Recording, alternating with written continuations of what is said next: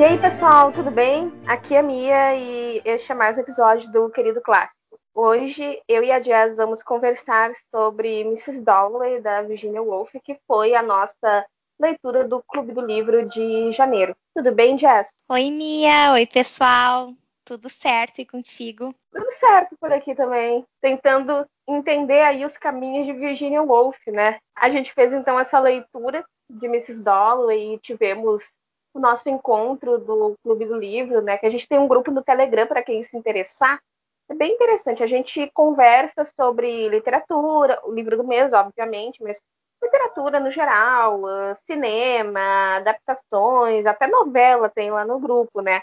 Então, quem quiser aí um, um bom local para falar sobre cultura, sobre a vida, mandar foto de gatinho, tem o nosso grupo, tá lá no, no link da bio do Instagram e do Twitter. Mas enfim, então nós lemos Mrs. Dalloway, que ele é um livro bem peculiar. Ele foi lançado em 1925. A edição que a gente leu, pelo menos a edição que eu li, foi a da Penguin Companhia. E ela tem alguns textos de apoio, enfim, mas ainda assim o livro ele, é um livro peculiar realmente, ele é um livro diferente. Ele tem chamado fluxo de consciência, e esse fluxo de consciência basicamente vai pulando da cabeça de um personagem para outro. E assim a gente passa então a conhecer o cotidiano, gira em torno ali da Clarissa Dalloway, que ela é uma senhora de 50 e poucos anos. Ela mora em Londres, ela é da, da da classe alta de Londres, uma senhora rica, e ela começa o livro então indo comprar flores, porque de noite ela vai dar uma festa na casa dela. E a partir desse, desse pequeno movimento de ir comprar flores, a gente então tem vários personagens que nos são apresentados dentro dessa, desse caminhar pela Londres, que a Londres em Mrs. Dalloway é uma personagem por si só. Então, o livro ele se passa numa tarde de junho de 1923, quase um século, né? E ele é um livro interessante, mas ele é um livro difícil. tu também achou isso, Jéssica? Bom, é, então eu li a edição da Antofágica, que saiu recentemente, né? E queria já aproveitar o espaço assim para dizer que é uma edição muito bacana, né? E que está com uma tradução muito bonita e que é cheia de notas de rodapé também sobre Londres, sobre os lugares por onde os personagens passam e, e que são muito importantes, né, para a gente entender também é, como que era aquela Londres dos anos 20. E eu também senti uma certa dificuldade é, lendo o livro, foi assim o primeiro livro da Virgínia que eu li, então eu já adentrei assim numa obra que eu achei uau, uh, muito densa e que por isso eu demorei muito tempo para ler assim. É, eu sempre falo que eu sou uma leitora devagar, mas assim dessa vez eu acho que eu superei todos os níveis de tartaruga que eu podia ter, porque é um livro assim que eu, eu li um pedaço aí eu parava, aí eu lia mais um pedacinho, parava. Foi um livro assim que, que eu não consegui pegar e ler numa tacada só. Né, ler várias páginas numa tacada só, que às vezes é alguma uma coisa que a gente consegue com outras obras, né? E acho que isso é porque realmente é um universo muito profundo e que se tu for ver, ele, ele começa de uma maneira tão simples, né? Ela vai lá buscar as flores e é essa coisa meio mundana, né? Uma senhora que está saindo para comprar flores e que de repente começam é, a, ela começa a se cruzar com personagens e a gente vai conhecendo e aí fica aquele movimento de vai e volta, né, da mente de um para a mente de outro. Então tem um parágrafo que está na mente de um personagem aí, e aí no próximo, ou às vezes até no mesmo, já muda.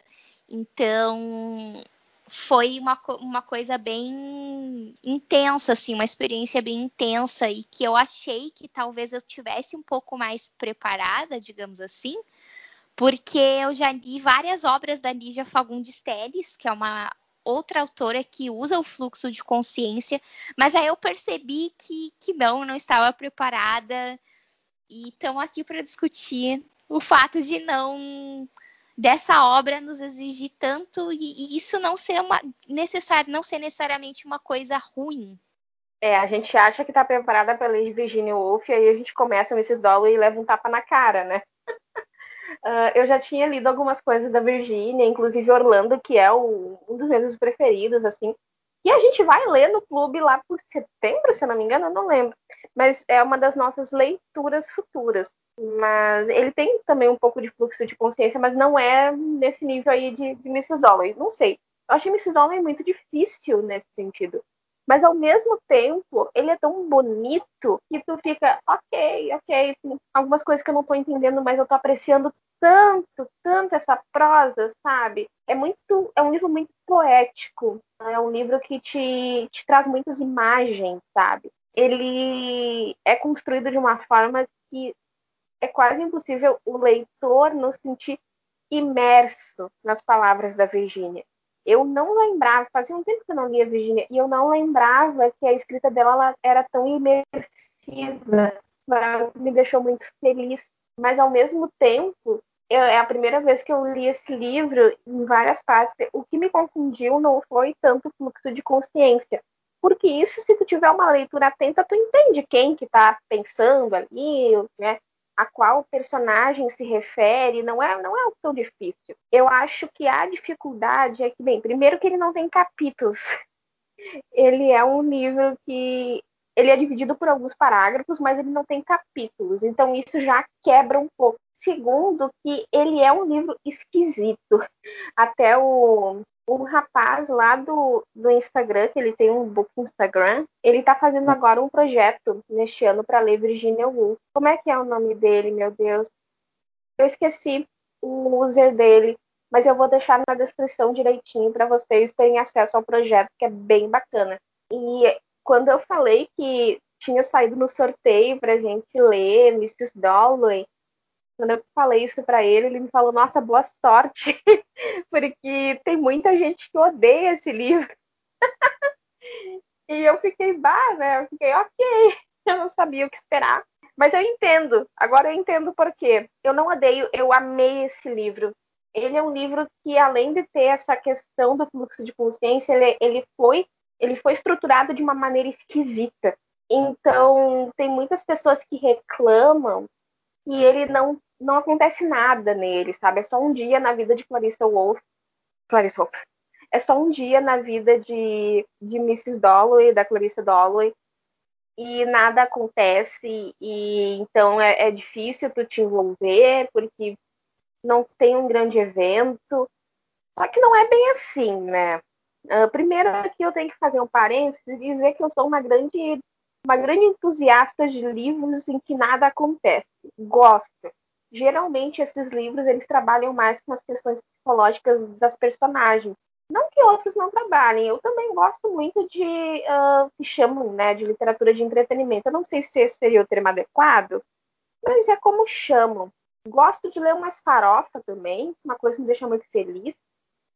Mas eu adoro esses livros que têm uma abordagem mais psicológica, mais, mais sobre o interior, o que acontece no interior. Eu acho que é isso que tem muito no Mrs. Dalloway.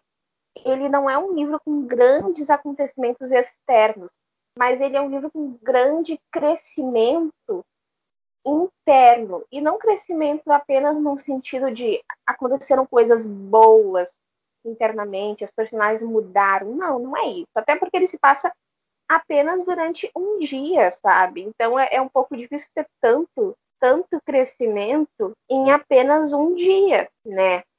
Mas as personagens elas, elas vão passando por muitos, muitos sentimentos, muitas memórias durante aquele dia a maioria é relacionada ali a Clarissa Dalloway, né? Mas também tem o núcleo ali do sétimo, que é uma personagem que ele é um, um ex-combatente da guerra. Eu não lembro agora qual, qual, qual posição ali que ele estava na guerra, né? Qual era o posto dele. Eu não sei se foi mencionado, não me atentei a esse detalhe. Mas ele, e na época, né? Essa época, então, 1923, que se passa a história do livro. Então, quando eles falam da guerra, eles estão falando da Grande Guerra, que era a Primeira Guerra Mundial, né? Eles não sabiam ainda que ia ter uma bons tempos.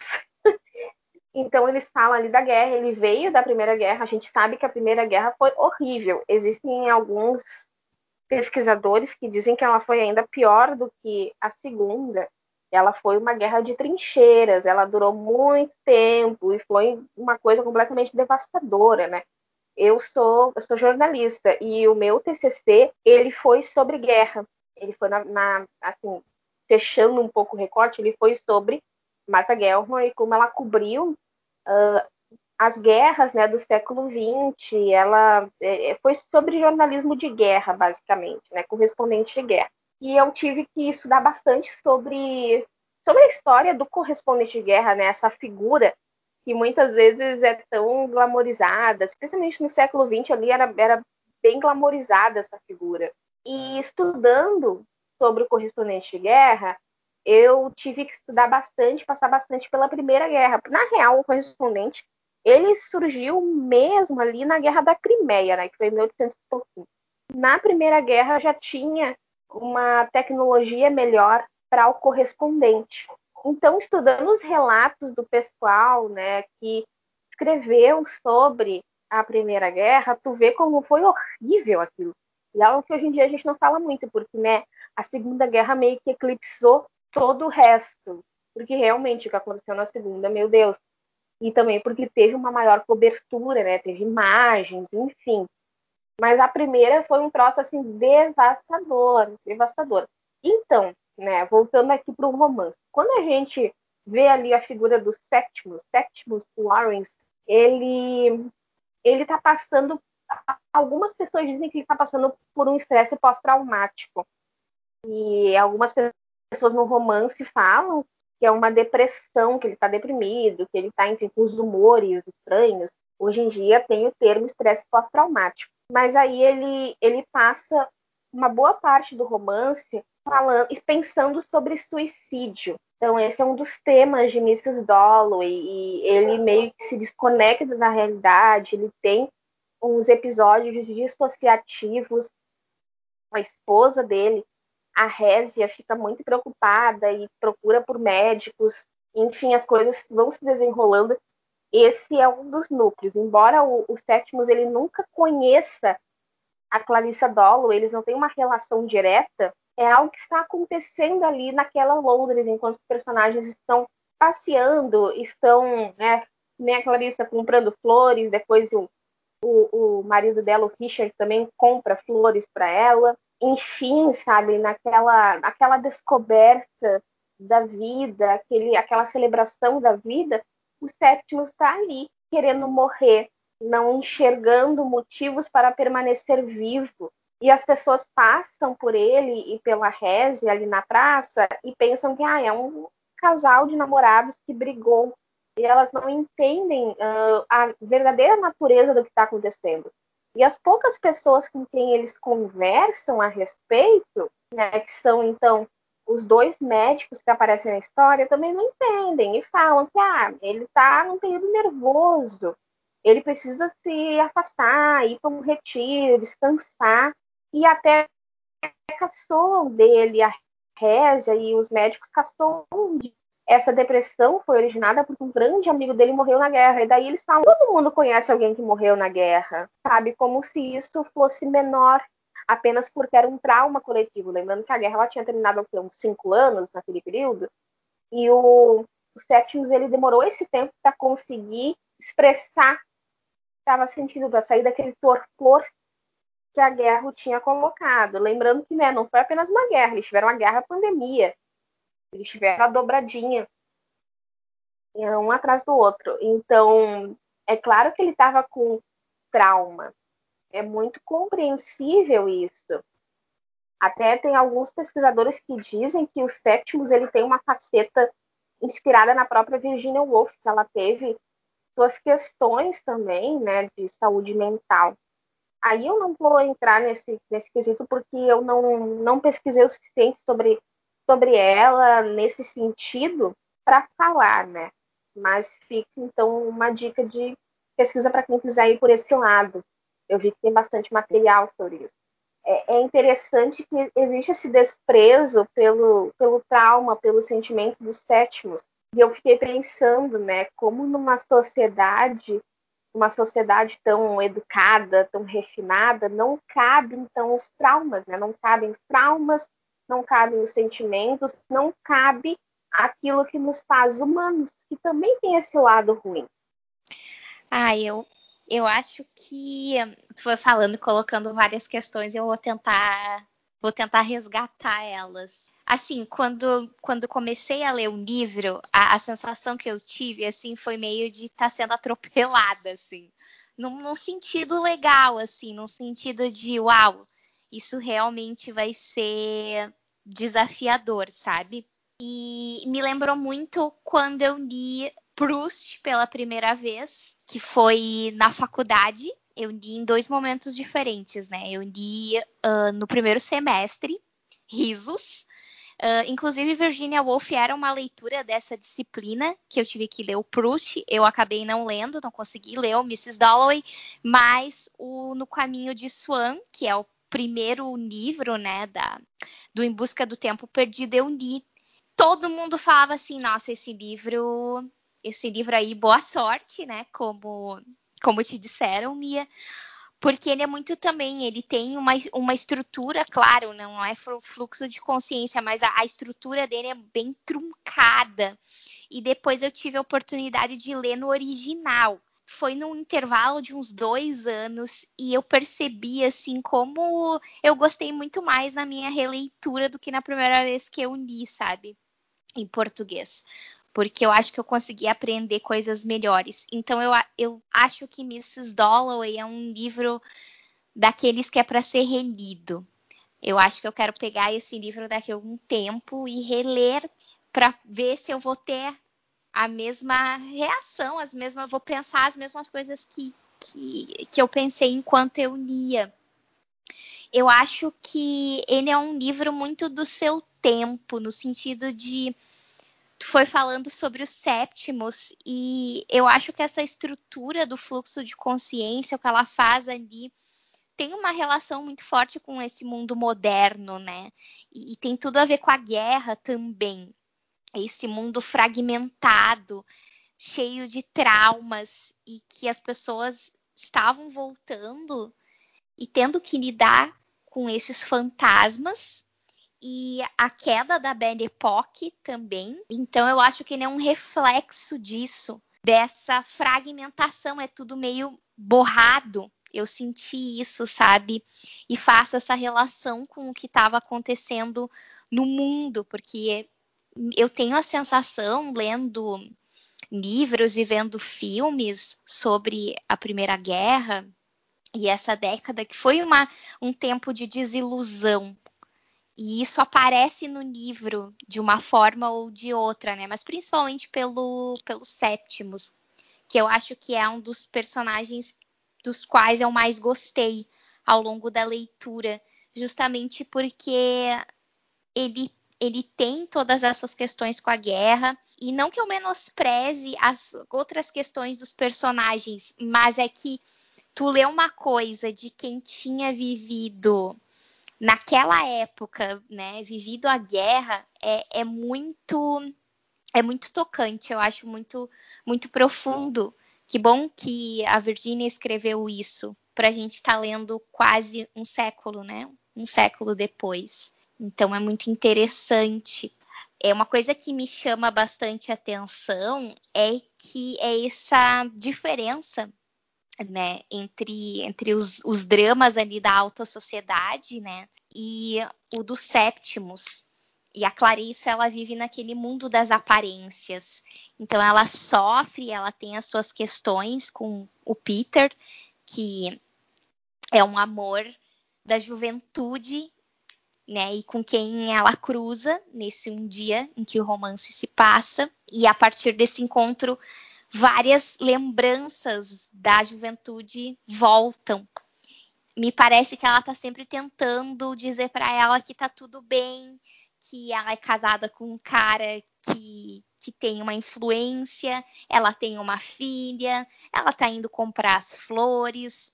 Então, esse, esse mundo em que ela vive, é, não há razão para uma tristeza. Eu acho isso tão triste, tão, mas tão verdade ao mesmo tempo. Se a gente for pensar né, no, no, nos ricos em geral, pensando na, no conto de Natal, que foi uma leitura que a gente fez em dezembro. Então, essas questões me vieram à mente enquanto eu lia o livro. ah, gente, é um podcast da tristeza. mas, mas sim, sabe? E eu comecei a entender melhor a Clarissa Dalloway, simpatizar mais com ela, quando eu percebi uma coisa. No livro, há várias passagens em que é mencionado como ela tem um problema de coração, que ela ficou com uma fraqueza no coração. Mas eu não tinha tentado direito, daí eu voltei algumas páginas e comecei a fazer anotações. Bem, meu exemplar está todo anotado, né? Eu acredito muito na intervenção de livro, gente. Eu acredito muito em ter um diálogo com o livro. Sei que tem gente que acha isso um horror, mas eu gosto. Aí eu voltando ali, vendo, e pelo que eu entendi, a Clarissa ela tem uma sequela por questões da pandemia, por questões da pandemia de influenza. E ela ficou com o coração fraco desde então.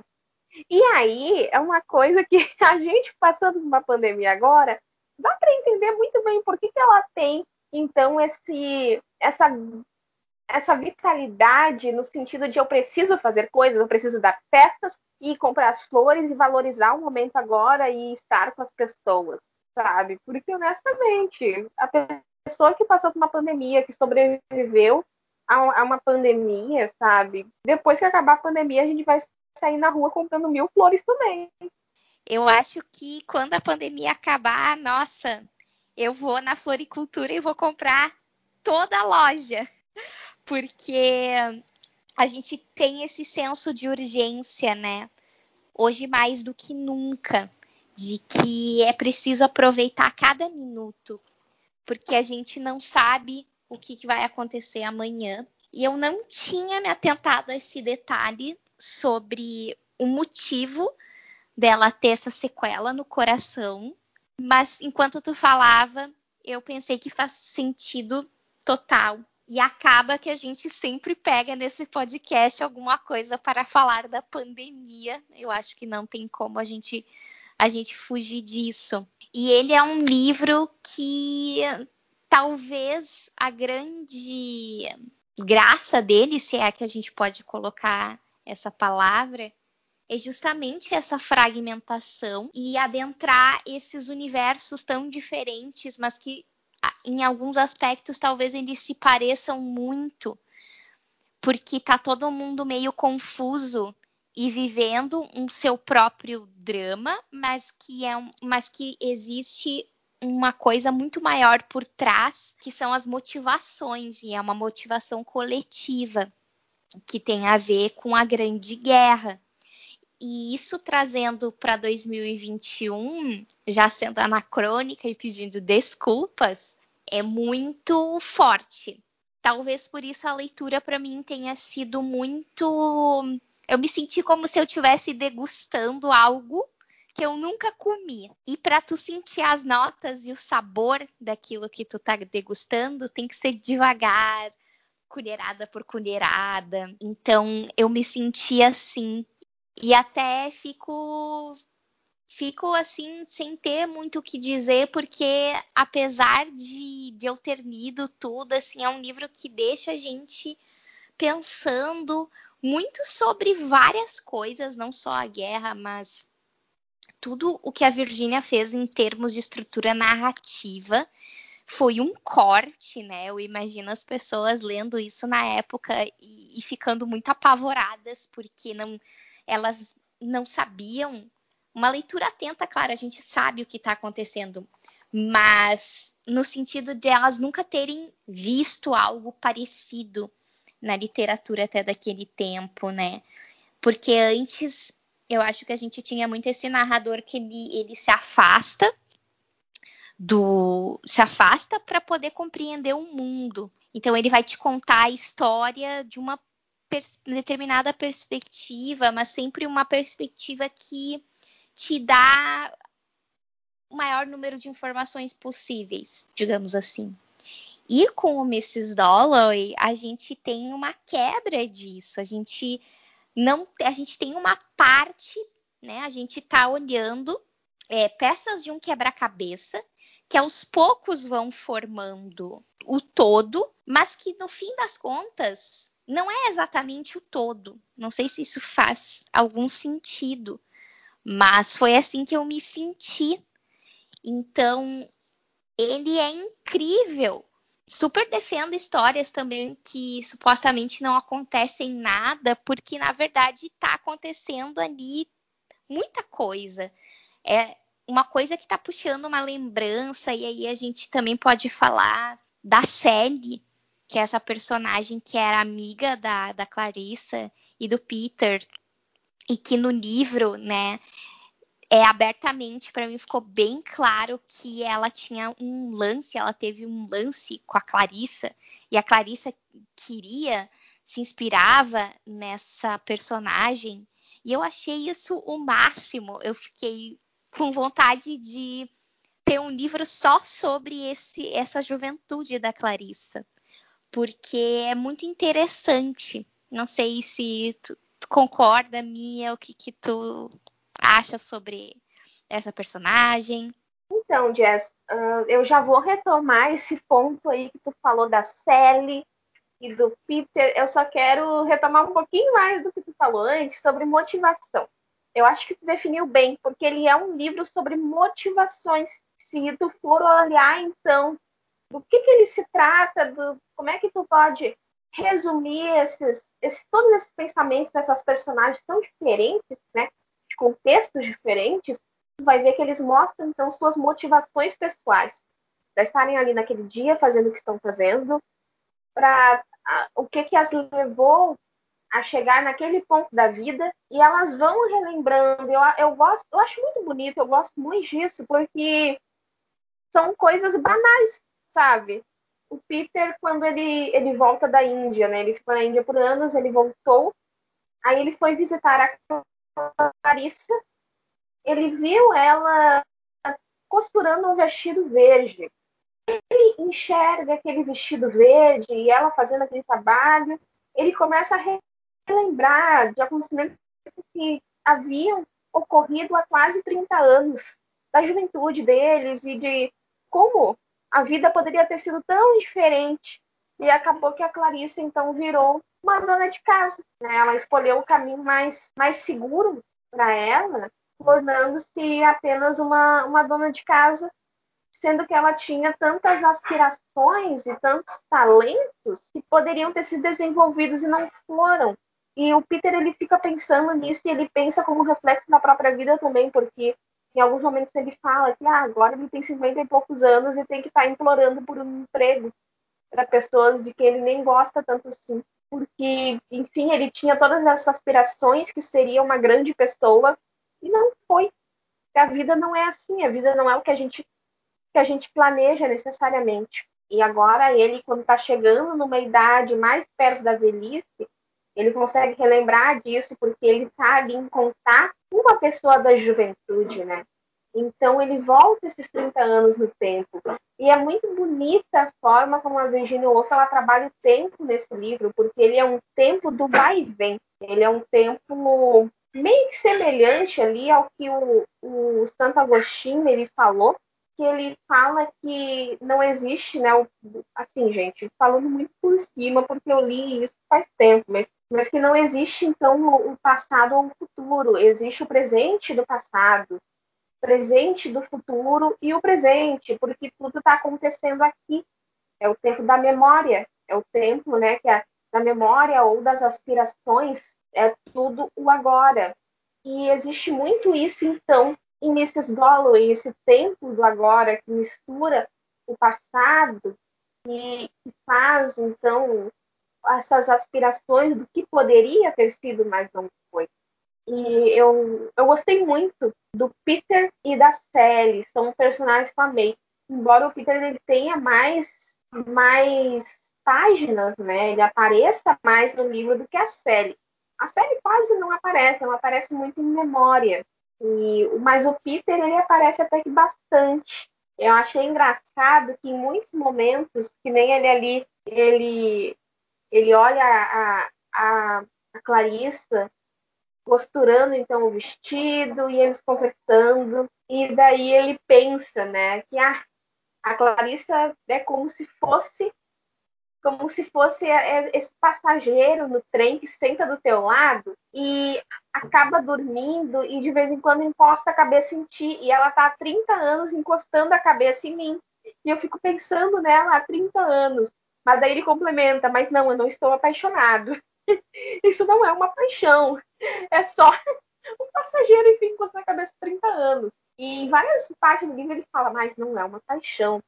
Eu acho engraçado porque ele usa essa justificativa para si mesmo, sabe? Quando claramente ele está apaixonado por ela há tantos anos, há tantas décadas. E a Sally, ela é uma personagem extremamente interessante. Eu fiquei com muita vontade de ler mais sobre ela, eu queria que ela aparecesse mais. E concordo contigo, Dias. Eu queria um livro da juventude da Clarissa. Eu, eu fiquei com muita curiosidade, especialmente dessa dinâmica dela com a Sally. E para mim, total, tinha ali um relacionamento. Né? Tem aquelas, aquelas lembranças que perpassam então as mentes do Peter, as mentes da, da Clarissa, do, sobre, aquela, sobre aquela noite no jardim, quando elas trocaram um beijo, né? E eu fiquei com muita curiosidade, porque claramente tinha mais coisas rolando ali. Inclusive, tem várias conversas, tanto em lembranças quanto depois na festa, né, presencialmente, no tempo presente, entre o Peter e a Sally falando que o, o pai da, da Clarissa nunca gostou nem de nenhum dos dois, porque o pai dela não gostava de ninguém que tivesse intenções com a filha. Então isso já deixa bem, deixa bem clara né, o que as intenções deles e o que estava acontecendo ali. E também, também gosto muito de como isso é desenvolvido no sentido de que eles têm, então, porque eles têm esse sentimento pela Clarissa e o pai da Clarissa não gostava de nenhum deles, eles meio que se uniram, eles se tornaram muito próximos, o Peter e a Sally. Eles ficaram muito amigos e conversavam bastante, e até a Sally fala que bah, se a Clarissa tem que casar, que case contigo, porque senão ela vai ser só uma dona de casa. Então, existe isso. E a Clarissa tem uma parte do livro que ela reflete sobre o que teria sido a vida se ela tivesse casado com Peter. E daí ela refletindo, ela chega à conclusão de que ela, ela precisava de segurança, de algo estável.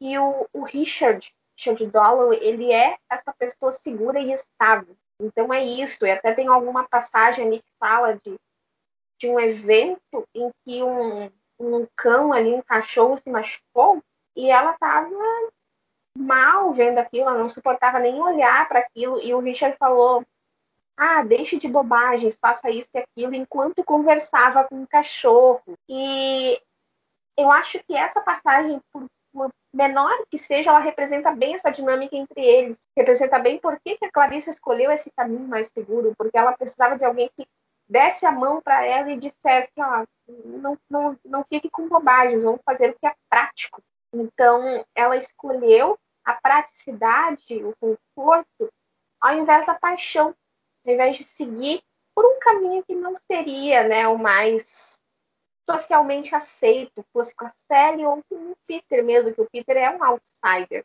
Apesar de ser um homem com algum recurso, um homem, né, um homem branco com certos recursos ali na sociedade, ele é um outsider. E então é isso. É, nesse sentido, é difícil quando a gente olha para Clarissa, quando a gente olha para essas motivações, para esse contexto, é difícil não entender. Por mais que talvez a gente não goste dela. Eu, particularmente, não gosto.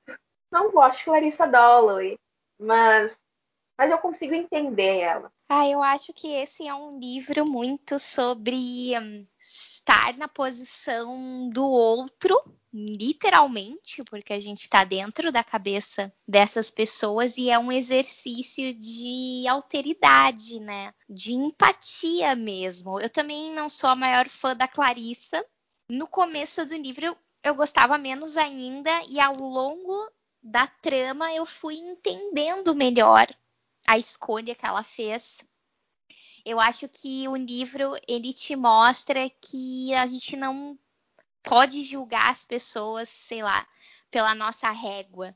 Elas estão ali nas suas circunstâncias fazendo o que elas acharam melhor para si em um determinado momento e colhendo os frutos daquilo. E me faz pensar como a vida é um pouco isso. E às vezes eu acho que talvez as pessoas não gostem desse livro, porque além dele ter essa estrutura narrativa um pouco diferente, talvez as pessoas esperem resoluções, é, esperem que tudo vai se resolver magicamente no fim, como acontecia na literatura, as coisas se ajeitam, as motivações são satisfeitas e tudo fica bom. E esse livro, ele não é isso.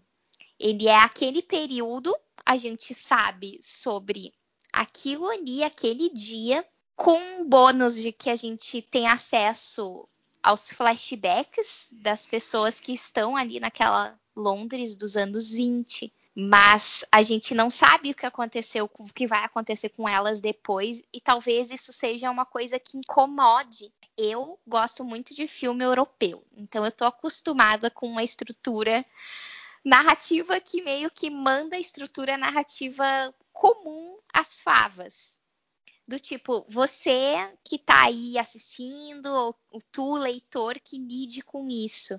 Eu acho que a Virgínia faz isso. Ela joga a bola para ti e o leitor que lide com aquilo ali. Isso é muito legal.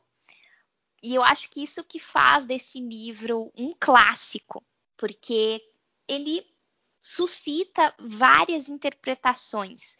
Isso que a gente nem falou aqui sobre, sobre a questão né, de saúde mental da Virgínia, que eu acho que é um ponto super legal que eu também não explorei muito e gostaria de saber mais. Então, é muito interessante né, pensar por que, que, tal, por que, que esse livro se tornou um clássico e por que fizeram filmes em cima daquilo ali, né? Tem vários por aí, né? Tem até um com a Vanessa Redgrave que eu quase assisti essa semana, infelizmente eu não consegui, mas muito provavelmente verei, porque é, me interessaria ver como que essa essência foi adaptada para o cinema. Então eu acho que é um livro sobre escolhas, sobre as escolhas que a gente faz na vida e como a gente arca com essas consequências. E às vezes eu acho que a gente quer encontrar um sentido na vida, sabe? Uma razão para a gente estar tá aqui.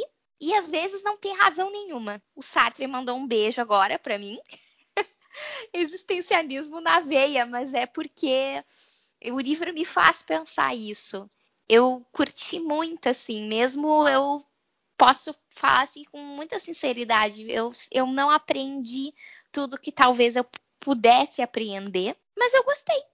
A Virginia tem muito disso, né? Como tu tinha falado antes, que é um livro para tu reler. Eu, eu, eu, gosto muito de reler livros, especialmente meus, meus favoritos, que por acaso são clássicos, mas, mas eu gosto muito. Mas esse é um livro que eu realmente sinto uma necessidade de releitura. Eu entendi muita coisa dele, mas tem muita coisa que eu sinto que ficou ali, sabe? Que eu quero retomar, porque ele é um livro muito rico, com muitas camadas tem lá a questão da, da mulher lá que acompanha a, a filha da, da Clarissa, né, Elizabeth. Tem su, então sua, sua trama ali que ela fala sobre pobreza e sobre encontrar Deus. Tem a Elizabeth descobrindo a cidade, também influenciada por essa mulher. Até tem, tem alguns trechos interessantes em que a Clarissa pensa que não é que ela odeia essa mulher, ela odeia o que essa mulher representa que é a religião e o amor. E a religião e o amor elas prendem o ser humano e de, de uma forma que acaba acaba caindo para coisas ruins. Eu gosto muito desse pensamento, é um pensamento fazendo aqui um pequeno parágrafo astrológico, pensamento muito aquariano, tal qual Virgínia. mas, mas eu gosto muito dessa ideia, sabe? Porque existem essas restrições sociais e, e o livro ele tem muito disso também, dessa coisa do, do xadrez, sabe? Que parece um movimento, as peças, mas tá ali, sabe? Dentro do tabuleiro, tu não consegue muito sair daquilo. Então os anos passam e a gente vê isso por todas as lembranças né, dos personagens durante aquele dia. E os anos passam e as coisas acontecem, festas vão, festas vêm, pessoas morrem. E, e ainda assim, no final, tá todo mundo ali naquele mesmo tabuleiro, sabe? Todos ali são peças. E não tem muito sentido, porque, enfim, a vida não tem sentido narrativo, já disse Crazy Ex-Girlfriend, que eu acho que tá na terceira temporada, que ele fala que a vida não tem sentido narrativo. O episódio é todo. Bem, a temporada é toda construída para isso, mas especialmente aquele episódio. E eu acho que a gente tem isso, então, em Mrs. Dalloway também. Que não tem um sentido narrativo e não precisa ter no, no, no sentido de ah, começo, meio e fim bonitinho, sabe? De ah, vamos finalizar então com alguma coisa que feche certinho e vai ter uma resolução. Tem, é, é só um dia mesmo. É um dia muito interessante, muitas coisas acontecem mais internamente do que externamente, mas não, não tem essa, essa, esse final. Né? Mas eu acho o final de Mrs. Dollar muito lindo, é uma das coisas mais bonitas que eu já li. Eu sei que ele é um final bem banal, no sentido de ser comum, assim, de ser ah, nada demais, mas justamente por ter essa banalidade, de ser uma coisa tão normal, tão cotidiana, é que eu achei bonito, que é então eles estão lá na festa da, da Clarissa, a Sally cansou de esperar para falar com a Clarissa, chegou à conclusão de que a Clarissa é uma snob. A Clarissa está num, num, ataque de ansiedade naquela festa, né? Ela não sabe como se comportar. E daí a Sally vai embora e deixa o Peter sozinho. E quando vê o Peter começa a sentir esquisito, ele começa a sentir uma sensação estranha. E ele olha e a Clarissa está se aproximando. E é assim que termina. Eu achei tão bonito isso, sabe? Porque, enfim, envolve, envolve tantos sentimentos dos personagens e a gente não sabe, não sabe o que, que ela vai falar com o Peter. Eu gosto disso. Uh, eu imagino que ela não falou nada demais, enfim, Clarissa continua sendo Clarissa. Mas eu gosto, sabe? Abre todo um leque de possibilidades. E é como se a gente fosse um pouco a Sally, que ela tá indo embora, e ela vai embora, ela não vê o final. Ela segue com a vida dela lá fora e deixa a Clarissa com seus dramas, sabe? Gosto muito. Isso me lembrou uma frase da Joan Didion, que está no meu planner, inclusive, porque eu gosto muito dela. Que a frase diz assim: que nós contamos histórias para poder viver. E, eu, e, é isso o que tu falou, né, Mia? Sintetiza bem o que tu acabou de dizer. Que a gente sempre está em busca de um, de um sentido da vida, na maioria das vezes não, não existe. Mas a gente precisa criar essa ordem para viver de uma determinada maneira, para ter algumas seguranças. E eu achei esse final sensacional. Eu acho que, que poderia ter aí um, um livro 2, com certeza, porque a gente vai querer saber o que, que eles se eles conversaram, o que, que a Clarissa falou para o Peter e vice-versa. Mas ao mesmo tempo, a graça é a gente imaginar né, o que aconteceu. E de volta aí, muitos filmes europeus fazem isso.